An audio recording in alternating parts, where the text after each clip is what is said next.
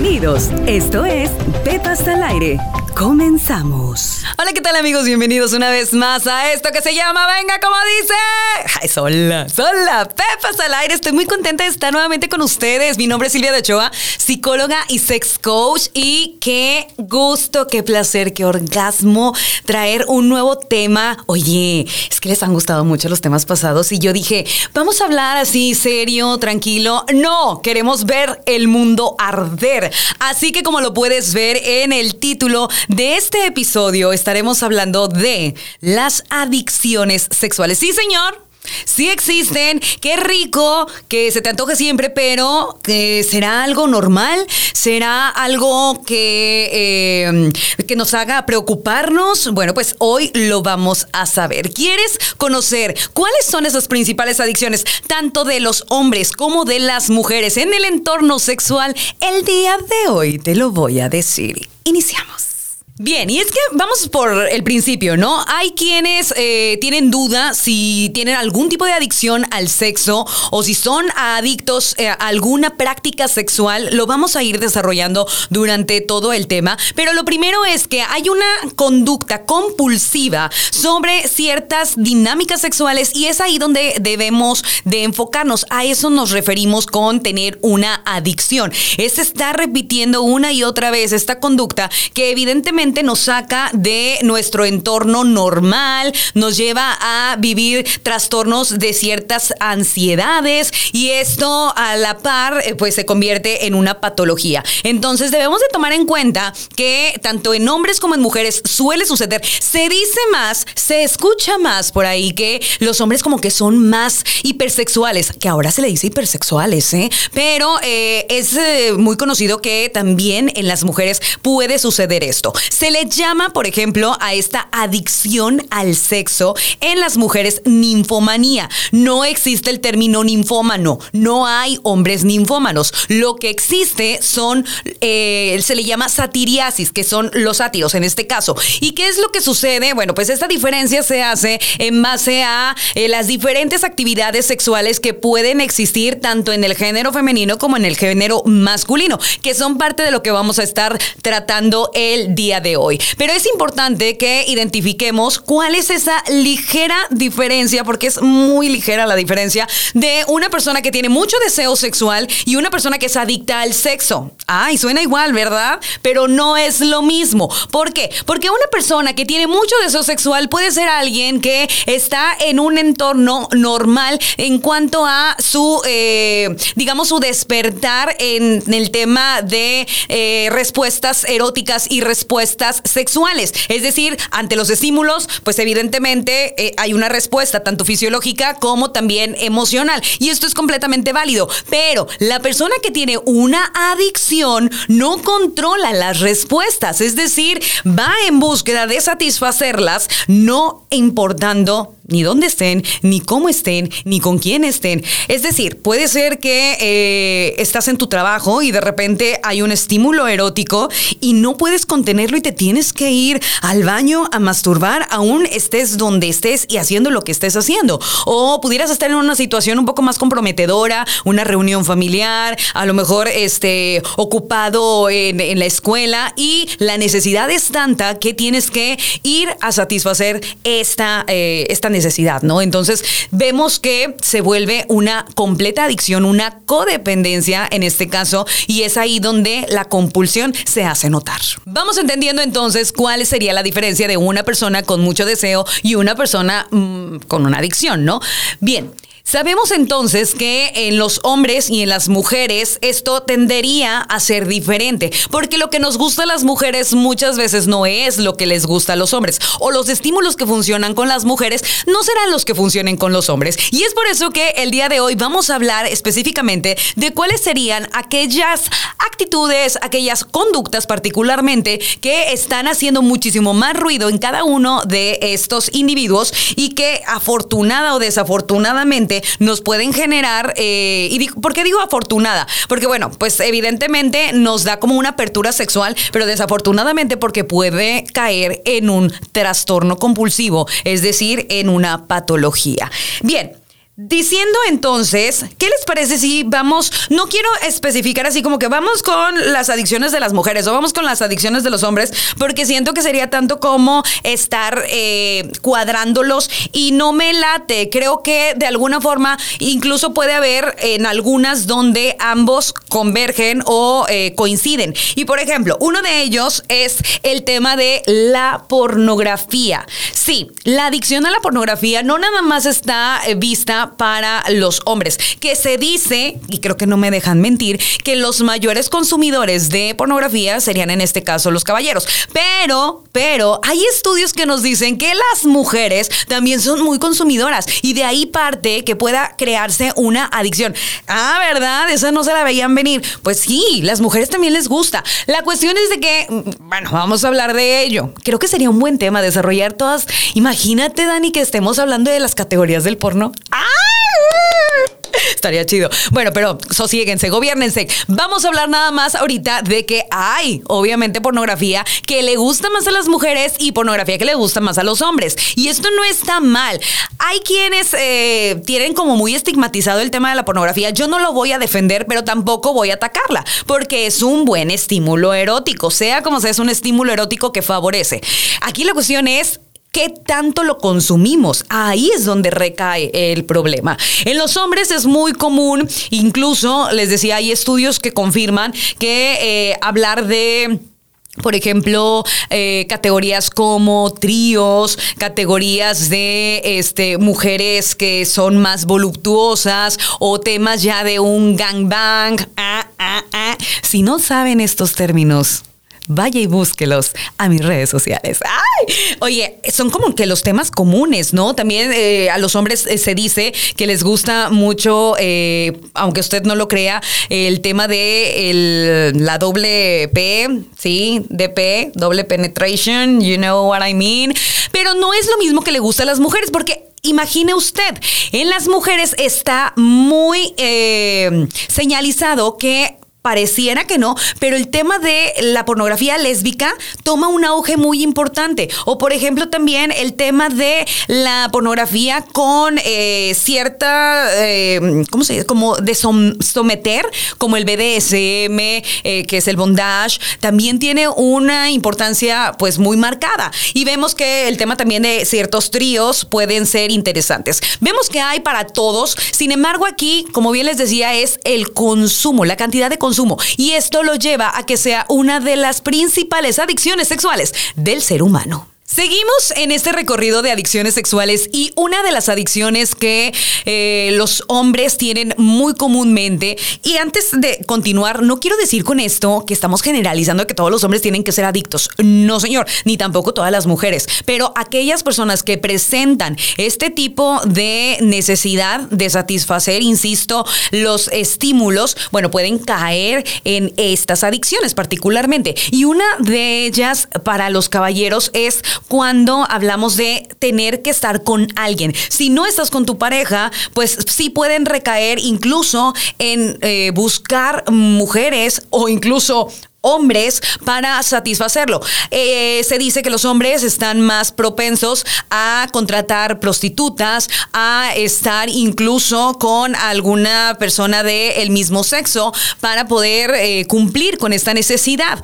Aquí, por ejemplo, no es el mismo caso que en las mujeres, pero una mujer sí pudiera caer en tener sexo con alguien que no conoce. Como que la mujer es un poquito más cuidadosa en ese sentido y dice, no, pues yo de meterme con alguien que le voy a pagar, pues no, ¿verdad? O meterme con, este, no sé, alguien que es un amigo o alguien cercano cuando nada más quiero satisfacer la necesidad del momento, pues tampoco. Pero sí puede ser una, eh, un sexo casual de una noche porque quiere cumplir, evidentemente, con esa eh, satisfacción. Entonces, se dice y los estudios nos comprueban que una de las adicciones de la mujer pudiera ser el sexo con desconocidos, los hombres el sexo con prostitutas o contratar este tipo de servicios sexuales. ¿Qué dice usted? ¿Qué dice el público? Oigan, sería muy interesante que conforme vamos viendo, este, escuchando estas revelaciones, también en redes sociales nos hagan saber qué tanto consideran que sean atinadas estas, eh, estos resultados, porque creo que nadie mejor que los que nos están escuchando puedan aportar mucho para la relevancia de este tema. Vamos, seguimos, vamos. ¿Qué tenemos? Hay otras adicciones, por supuesto. Por ejemplo, podemos hablar en el tema de las mujeres, que eh, hoy día, y he de decir que yo soy una promotora de ello, el tema de los juguetes sexuales tiene mucho auge. Sí creo que la industria de la cosmética erótica ha invertido muchísimo en crear increíbles, ay, pero es que cuando yo les digo increíbles, es que de verdad son increíbles artículos para el disfrute, para el placer sexual.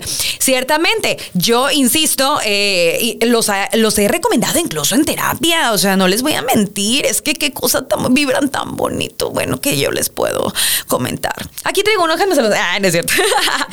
Oye, mujer prevenida, es que tú no sabes dónde agarra la cachondez, imagínate en el tráfico, pues ay, mujer prevenida vale por dos. No, pero bueno, no nos desviemos. El punto es que sí se habla de que la mujer se está abriendo más al tema de la juguetería erótica y la industria nos da opciones sumamente discretas, muy buenas para el cuerpo, es decir, que ya no te provocan aquellas infecciones que antes eh, te dan opciones de eh, alineadas a la tecnología con excelentes texturas materiales. Bueno, una cosa impresionante que acerca a que el consumo pues sea, eh, vamos, sí, haya un mayor consumo. Aquí el problema radica en que sabemos perfectamente que te va a dar una, un resultado muy diferente a lo que sería estar con una pareja. Creo que esto es más que evidente, porque un pene jamás va a vibrar en esas revoluciones que vibra pues un aparatito de estos. Chicos, no es para que se me achicopalen ni para que se me sientan mal todo tiene su porqué. Aquí la cuestión es que siendo un muy buen estímulo puede ser una buena herramienta para atraer dentro del juego sexual, pero hay mujeres que se ven ya en una necesidad de utilizar este tipo de artículos porque ya no responden sexualmente ante otros estímulos. Se queda acostumbrado el cuerpo. Por ejemplo, hoy en día el tema del famoso succionador de clítoris, oh my god, es que yo puedo decir que no hay mujer que se resista a tener un orgasmo con este juguetito. Es fabuloso, digo. Sí, es fabuloso. Sin embargo, si tú lo utilizas constantemente, tu clítoris se va a acostumbrar a ese tipo de estímulo y va a ser muy difícil que llegue una pareja y pueda suplir evidentemente ese nivel de ondas, no de succión. Se dice que se llama succionador, pero no es como que te esté succionando. Son unas ondas que, este, eh, supersónicas que están haciendo que vibre sin tocar el clítoris. Bueno, una cosa fabulosa. Sin embargo, un hombre no lo puede recrear es difícil. Entonces, cuando quieres tener sexo sin el juguete, pues ya tu clítoris de alguna forma está tan eh, acostumbrado a que va a ser muy difícil y necesitas del estímulo del juguete. Entonces, ahí vemos que hay la posibilidad de una adicción. ¿Cuál es la recomendación en este caso? Dosifiquen el uso de los juguetes. No necesariamente tiene que ser en cada encuentro. No necesariamente tiene que ser el mismo. No necesariamente lo tienes que usar siempre en zona genital. Lo puedes utilizar en otras áreas, dependiendo evidentemente del juguete. Pero algo que puede ser incluso recomendado desde terapia sexual, también se puede convertir en uno de los peores enemigos dentro de la dinámica sexual. Así que tengamos cuidado. Y hablando específicamente del de, eh, tema de masturbatorio, porque es eh, básicamente de donde sale el tema de los juguetes, no podemos negar que también para los hombres la masturbación compulsiva es una adicción. Uh, ¡Uh! Cañona, cañona. La verdad es de que tengo que confesar que yo creo que de 10 hombres, la mitad de ellos que se acercan a pedirme una, eh, no sé, tienen alguna duda o quieren alguna aclaración, está ligada a la masturbación compulsiva. Es decir, es que Silvia es malo que me esté masturbando tres, seis veces al día. Oye, Silvia, es que se me va a caer. No, no se cae, chicos, eh, tranquilos. Este, Silvia, eh, tengo a mi pareja, pero yo también me masturbo aún cuando pues está ella. Muchas preguntas ligadas al tema de la masturbación. ¿Y qué podemos aclarar en esto? La masturbación es totalmente normal. Incluso yo pudiera decir que es eh, algo recomendable. Es para conocerte, es un tiempo contigo, así que te lo puedes regalar cuantas veces tú quieras. Siempre y cuando, como lo decíamos anteriormente, no caigamos en ese estado compulsivo de dejar todo por ir a darte pues un poquito de amor, ¿no? Ahí a hacerte unas, eh, ¿cómo se les llama? Unas chaquetillas. Ay, me sale lo corriente. Entonces, eh, pues, oye, tienes que también saber que hay prioridades, hay tiempos para todo. No estoy diciendo con eso que si, por ejemplo, tú tienes una pareja, debe de ser eh, retirada eh, el tema de la autoestimulación porque pues ya tienes con quién. No, tú estás en tu derecho. Yo me imagino, si yo fuera hombre, ahí va una confesión, una confesión. Si yo fuera hombre, oye, güey, cada vez que voy al baño, pues me imagino que se hacen así como sí, ¿no? Una sacudidilla.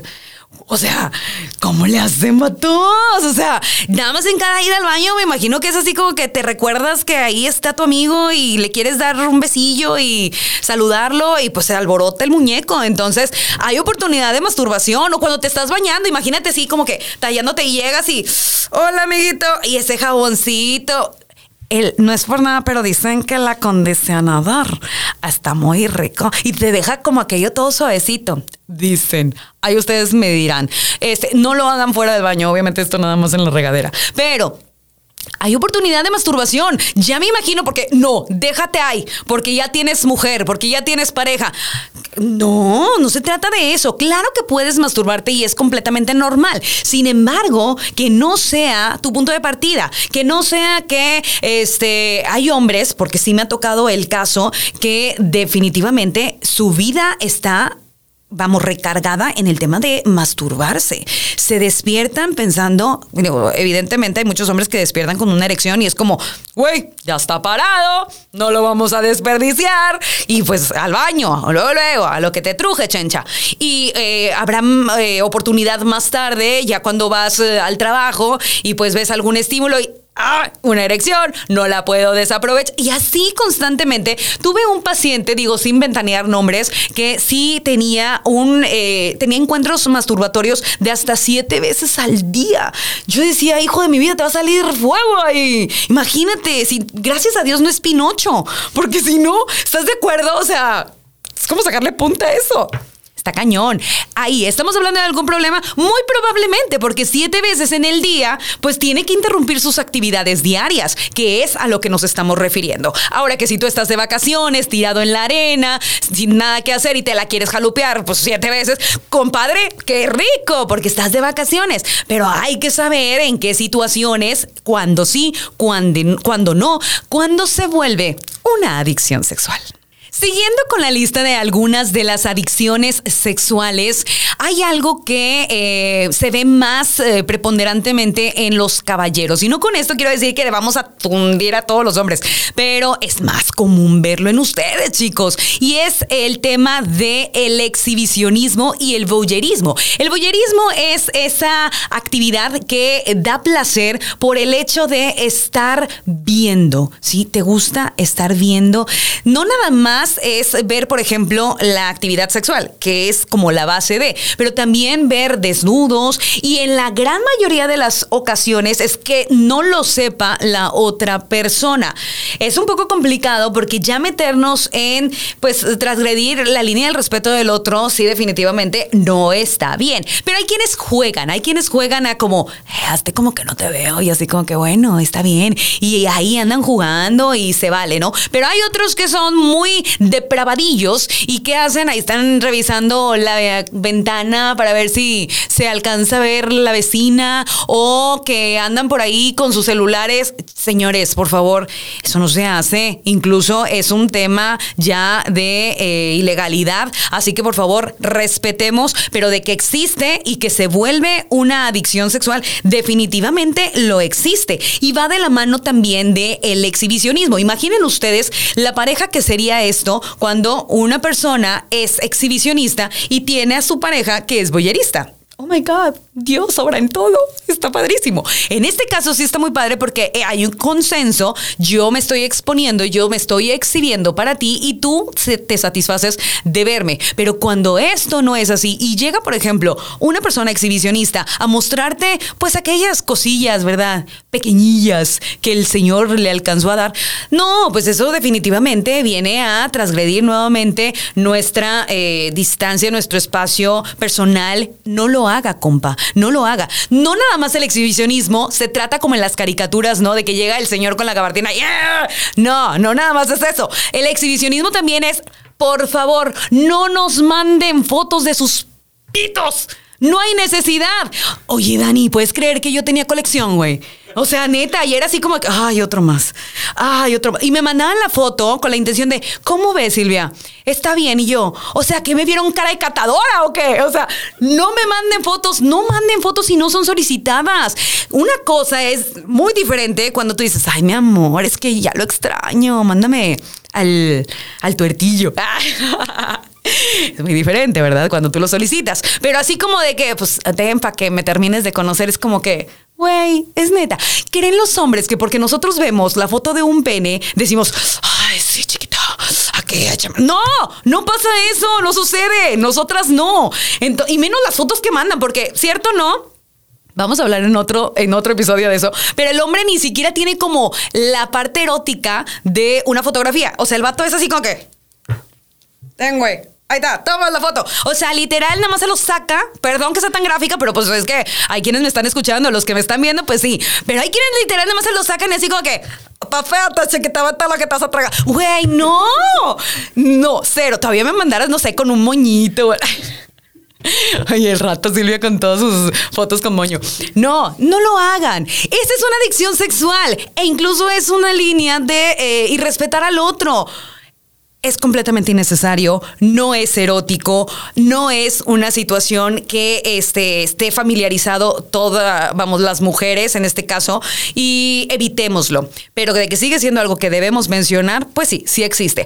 Esto, evidentemente, sin consenso. Ya que si ustedes lo quieren utilizar, porque, oye, mi amor, yo estoy ahorita fuera de la ciudad, te extraño, pues ten para que no se te olvide y nos mandamos cariño de esa manera, pues bueno, ustedes son, están en toda la libertad de hacerlo. Pero, repito, cuando llegamos a un punto de hacerlo compulsivamente porque me produce placer, porque se ha vuelto incluso hasta un fetiche, oye, definitivamente necesitas atender esto. Y en el tema de las adicciones que eh, me falta mencionar, por ejemplo, con las mujeres, hay mucho como mucha fantasía, hay mucha expectativa con una, digamos, como... Eh, dinámica sexual que ha tomado un auge súper, súper importante en los últimos años. No estoy diciendo con eso que no existiera. Por supuesto que siempre ha existido, pero hoy en día se ha hecho más popular por películas, por literatura erótica, por despertar en la mujer como esa necesidad de ser,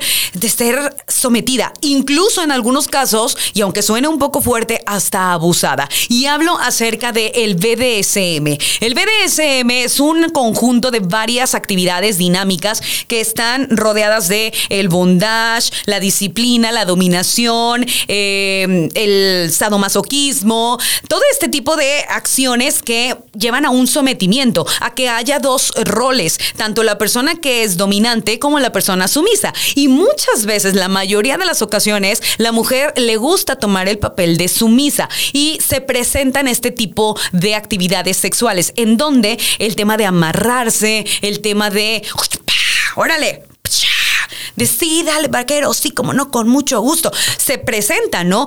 Está fabuloso. De hecho, también es parte de lo que yo puedo recomendar para darle como otro toque a tus encuentros sexuales. Pero cuando ya todos tus encuentros tienen que estar basados en pégame chequeteto, no me dejes. Mi vida aquí, déjame la mano marcada. Así que sepan que yo soy parte del ganado. O sea, no, no hay necesidad. Estamos hablando entonces de que tus estímulos están condicionados a un dolor o a este tipo de, este, sí, de actividad. Entonces tendremos que evaluar qué tan necesarios en el sentido de, la, de lo compulsivo se ha vuelto dentro de tu entorno sexual. Es ahí cuando nos llama la atención, porque incluso hay mujeres que lo puedan solicitar en formas, eh, vamos, como fuera de la relación. No sé si ustedes lo saben, pero existen como ciertos clubs que practican este tipo de actividades. Entonces están como los, eh, los personajes, hombres, los caballeros que dominan y van mujeres con esta intención de entrar al juego, como también hay mujeres que son dominatrix y también hombres que se prestan a esta participación. Entonces, ya cuando hablamos de que se tienen que ver en la necesidad de llevar como una doble vida para poder satisfacer estas, estas estos deseos o bien eh, se ven como obligados a eh, estar constantemente participando en estos juegos para sentir como que calma un tanto su necesidad sexual, estaremos hablando de que hay foquitos, foquitos de atención. Si tú incluso necesitas de un estímulo un tanto agresivo para alcanzar tu orgasmo, pues estamos dependiendo de este estímulo. Hay eh, personas, no voy a decir que nada más es el caso de las mujeres, pero sí se ve más en ellas, que se ven obligadas a oye, necesito, por ejemplo, y no lo haga, compa, es peligroso, que me tapes eh, la boca o la nariz o presentar como signos de asfixia para alcanzar el orgasmo. O hay, eh, que es muy peligroso, muy peligroso. O hay quienes, eh, como decían, el famoso el viernes de horcarrucas. O sea, hay quienes sí se lo toman bien en serio. Sí que rico, pero también eh, vemos que se pone en un predicamento nuestra, vamos, el riesgo, ¿no? y nuestra vida. Entonces ahí es donde vemos que jugar con ciertas actividades pudiera tornarse preocupante, pero el nivel de respuesta sexual para muchos les es válido. Es, es, como, vale la pena, vale la pena. Entiendo el significado que esto pueda tener, incluso considero que es una actividad que se puede practicar, pero siempre con cuidados, sin poner en riesgo tanto a eh, tu persona como a la pareja. ¿Se vuelve una adicción sexual? Por supuesto que se vuelve una adicción sexual. ¿Por qué se vuelven adicciones sexuales esto? Creo que es una buena, eh, un buen punto para continuar. Porque las respuestas que esto nos da o que nos brindan llevan a ciertos niveles de hormonales, incluso de adrenalina, de oxitocina, que generan una adicción. Es como las drogas, ¿sí? Cuando tú consumes alguna químico o alguna sustancia, te lleva a sentirte como que estoy volando, chiquitos, acá mm, te sientes como súper poderoso, dependiendo evidentemente de, la sustancia que estés eh, consumiendo, pero normalmente te lleva a sentir algo que te, satisface, que te, eh, te vamos, te confronta una realidad diferente, es algo similar también en el entorno sexual. Nos vulnera y nos genera como esa sensación de, querer más, de bienestar. Y se desencadena entonces ahí la compulsión y la obsesión. Así que definitivamente, si nosotros empezamos a encontrar que esto que les he mencionado tiene como por ahí, hace ruidito en tu dinámica sexual y dices, si es cierto, o sea, la neta yo no me había fijado que yo dependo mucho de esto o para poder alcanzar mi orgasmo requiero de esto otro o si yo pudiera estaba poniendo todo el día con esta. Hay que entonces eh, como poner atención y también tratarlo directamente. Porque viene la pregunta del millón. Silvia, está bien, lo reconozco, soy enfermo. ¿Qué debo hacer? ¿Qué deben hacer? Es lo que te voy a decir. Lo primero es como con todo adicto. Suele ser muy difícil que lo reconozcas. Tú habla con un alcohólico y dile, güey, pues es que la neta, güey, o sea, si le entras bien cañón al chupe, o sea, si le metes. Claro que no, yo lo controlo, o sea, si nada más son 18, ¿verdad? Este, pues nada más todos los días, pero yo estoy bueno y sano. No reconocen su adicción. Este suele ser el primer paso. Entonces, a mí me encantaría que pudiéramos tener la apertura para poder identificar si sí se está presentando esta compulsión de tal manera que puedas avanzar en el proceso. Reconocer tu enfermedad es el paso número uno. En un segundo paso, reconocer también que estamos incapacitados para dejar nuestro producto de apego, esta adicción, de manera individual o solitaria. Es complicado. Yo sé que hay muchas personas que tienen mucha fuerza de voluntad y que dices, güey, pues es como estar a dieta, ¿no? O sea, pues nada más dejo los pasteles. Este, sí, pero no, porque aquí estamos hablando de que, por ejemplo, en el entorno sexual, no nada más es la satisfacción que te pueda dar a un nivel físico, sino también hay mucha satisfacción a nivel hormonal y a nivel, eh, a nivel psicológico. Entonces es como un cúmulo de muchos, eh, digamos, elementos que favorecen que de repente como sacarlos de, tu vida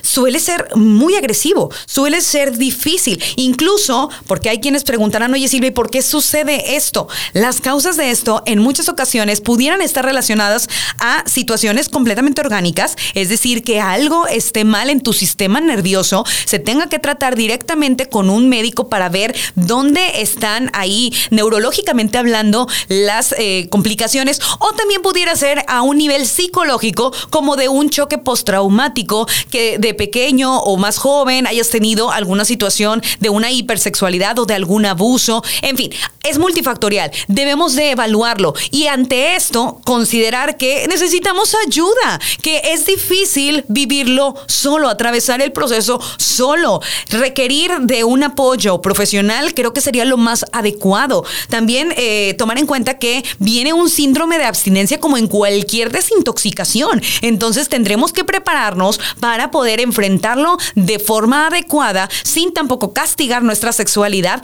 pero sí dosificando o teniendo como un, eh, como un modo controlado de este, esta dinámica, eh, como les decía, sin castigar por completo todo lo que representa tu estructura sexual. Así que nuestro siguiente paso es acudir con un profesional.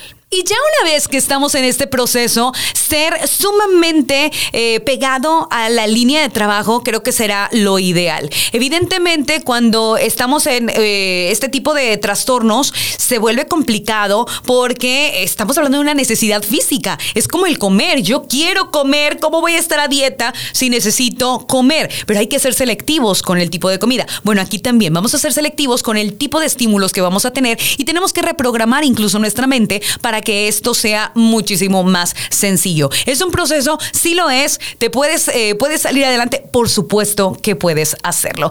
Así que ahí lo tienen, reconoce cómo está tu dinámica.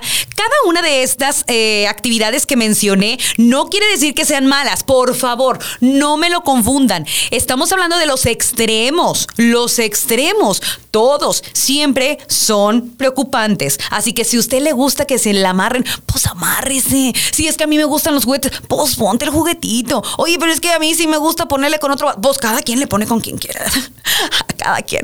Entonces, no se trata de que nos estigmaticemos con ello. Es simple y llanamente que si lo hacemos con una total y absoluta dependencia, en donde nuestros orgasmos están dependiendo de ello, ahí sí estamos en problemas. Yo con esto me despido. Muchísimas gracias. ¡Qué emoción! Espero que el tema te haya gustado, hayamos aprendido algo, sepamos diferenciar y que por supuesto me hagas saber a través de redes sociales que, eh, vamos, si conoces alguna otra adicción, si tienes alguna, si quieres también eh, resolver alguna pregunta, pues yo voy a estar muy contenta de poderles apoyar. Y por cierto, por cierto, antes de irme, tenemos una dinámica que ustedes ya la conocen, donde me mandan sus preguntitas. Aquí Silvia se las contesta y traemos, no nada más así como una preguntilla simple. No, no, no, señores. Es que me mandaron sus botas, eh, sus botas, ándale.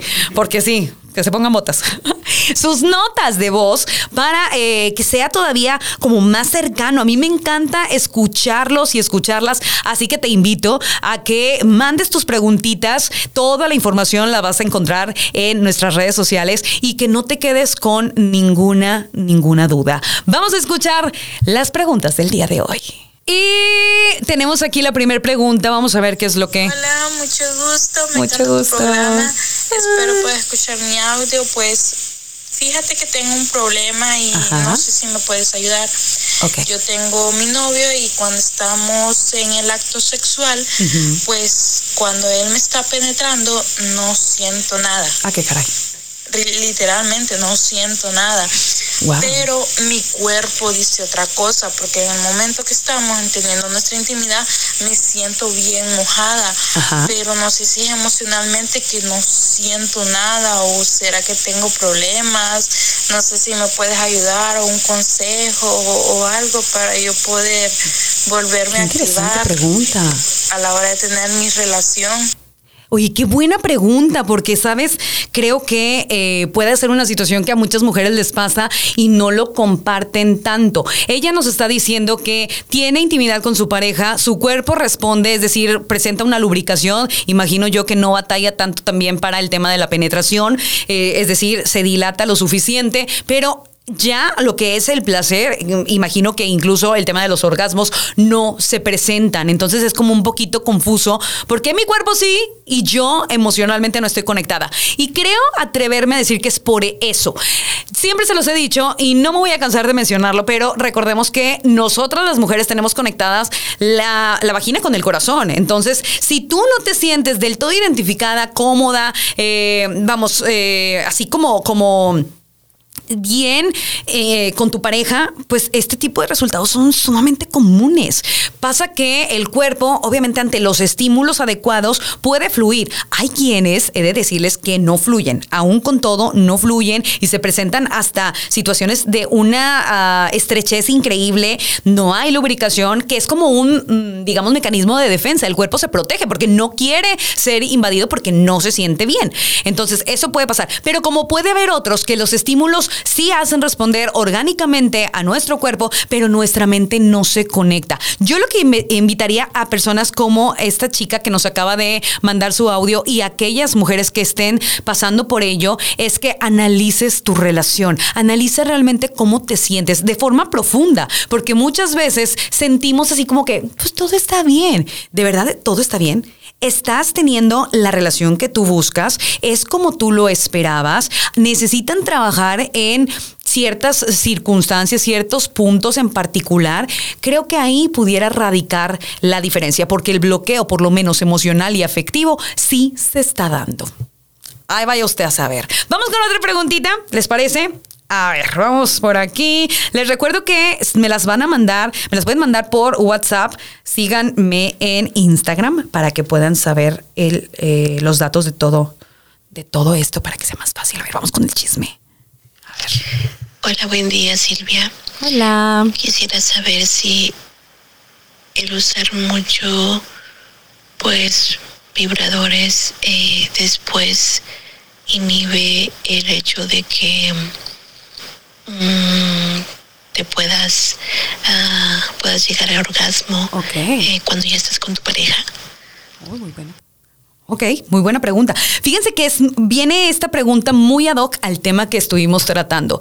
El exceso de este estímulo que puede dar un vibrador, que puede dar un juguete, sí puede afectar un poco la respuesta sexual. Como les decía, un vibrador no va a ser este, el mismo, bueno, más bien corrijo, un hombre o tu pareja no va a tener pues la capacidad de estos eh, aparatillos electrónicos. Entonces, si tú te acostumbras a esto, se la pones bien difícil al hombre, muy complicado. Entonces, sí creo que debemos ser muy cuidadosas con el tipo de acercamientos que tenemos con los juguetes. Involucra a tu pareja para que sea así como un poquito más divertido y no necesariamente llegues al orgasmo con el juguete, lo puedes utilizar como un preámbulo, lo puedes utilizar para empezar puedes, o bien nada más como para terminar, pero no durante todo el acto. Eh, puedes cambiar de eh, juguetes durante el, el encuentro, no necesariamente tienes que tener siempre el mismo. Oye, he conocido mujeres que es como, si no tengo a Panchito, porque es bien bonito ponerles nombres a los vibradores.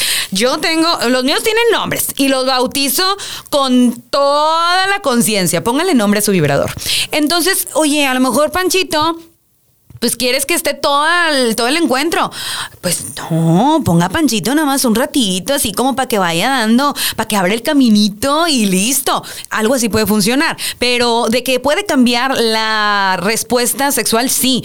El cuerpo se acostumbra, como todo. Entonces, eh, recomiendo que veamos diferentes formas de establecer cercanía con los juguetes sin sacar a la pareja. Aparte, también tenemos que decir, nunca va a ser lo mismo un juguete, porque pues un juguete no te habla bonito, no te besa rico, no te acá sabrosea. Entonces, sí tiene sus ventajas, pero la carnita, la carnita, ay, esa no se cambia. Ahí tenemos unas de las preguntitas que me estuvieron enviando. Muchísimas gracias por sus preguntas, muchísimas gracias por compartir eh, los episodios. Sé que les gustan mucho, yo estoy muy contenta también por eso. Y déjenme saber si quieren que hablemos de algún tema en particular. Gracias, mi buen Dani, que está aquí conmigo. Gracias a Multimedios también por eh, la oportunidad. Y pues eh, síganme en mis redes sociales para que no se pierdan el chisme y de todas y cada una de las cosas y sorpresas que tenemos para todos ustedes. Mi nombre, Silvia de Ochoa, psicóloga y sex coach. Y te espero en el próximo Pepas al aire. ¡Ahora! Gracias por escucharnos. Esto fue Pepas al aire con Silvia de Ochoa. Te esperamos en la próxima.